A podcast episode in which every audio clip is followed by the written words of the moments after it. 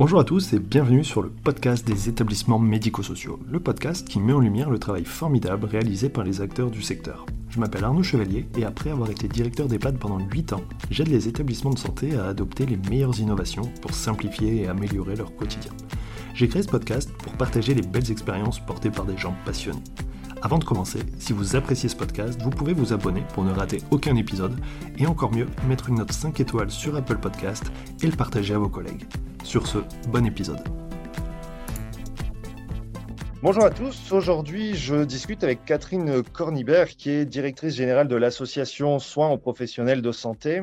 On va parler ensemble euh, bah, des risques psychosociaux euh, pour les professionnels de santé et euh, comment finalement prendre soin des soignants. Merci de participer à, ce podcast. Pour commencer, je vais vous proposer de vous présenter. Bonjour à toutes et à tous, je suis Catherine Cornibert, je suis docteur en pharmacie et je suis directrice générale de l'association SPS Soins professionnels de la santé.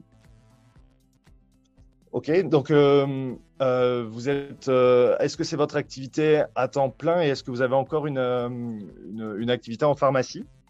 Alors en fait, moi j'ai une spécialisation euh, industrie et après mes études de pharmacie, j'ai fait un troisième cycle à HEC et je me suis dirigée vers l'industrie pharmaceutique où je suis restée 17 euh, ans. J'ai ensuite euh, quitté et créé une agence de communication en santé qui s'appelle ACS, donc je suis toujours présidente. Et il y a six ans, quelques professionnels de la santé sont venus me voir pour organiser un colloque autour de la santé des soignants. Donc c'était début 2015 et l'association SPS a commencé avec effectivement euh, le colloque qui s'est passé fin 2015 à l'Académie nationale de médecine. Ok. Et qu'est-ce qui a fait que euh, d'un colloque, vous, partez sur un engagement associatif euh, Est-ce qu'il y a eu un déclic en particulier? Alors en fait, euh, pour le colloque, l'idée c'est pas de faire un colloque pour faire un colloque. L'idée c'est de faire un colloque et derrière d'en dégager des actions. En tout cas, moi c'est ma philosophie.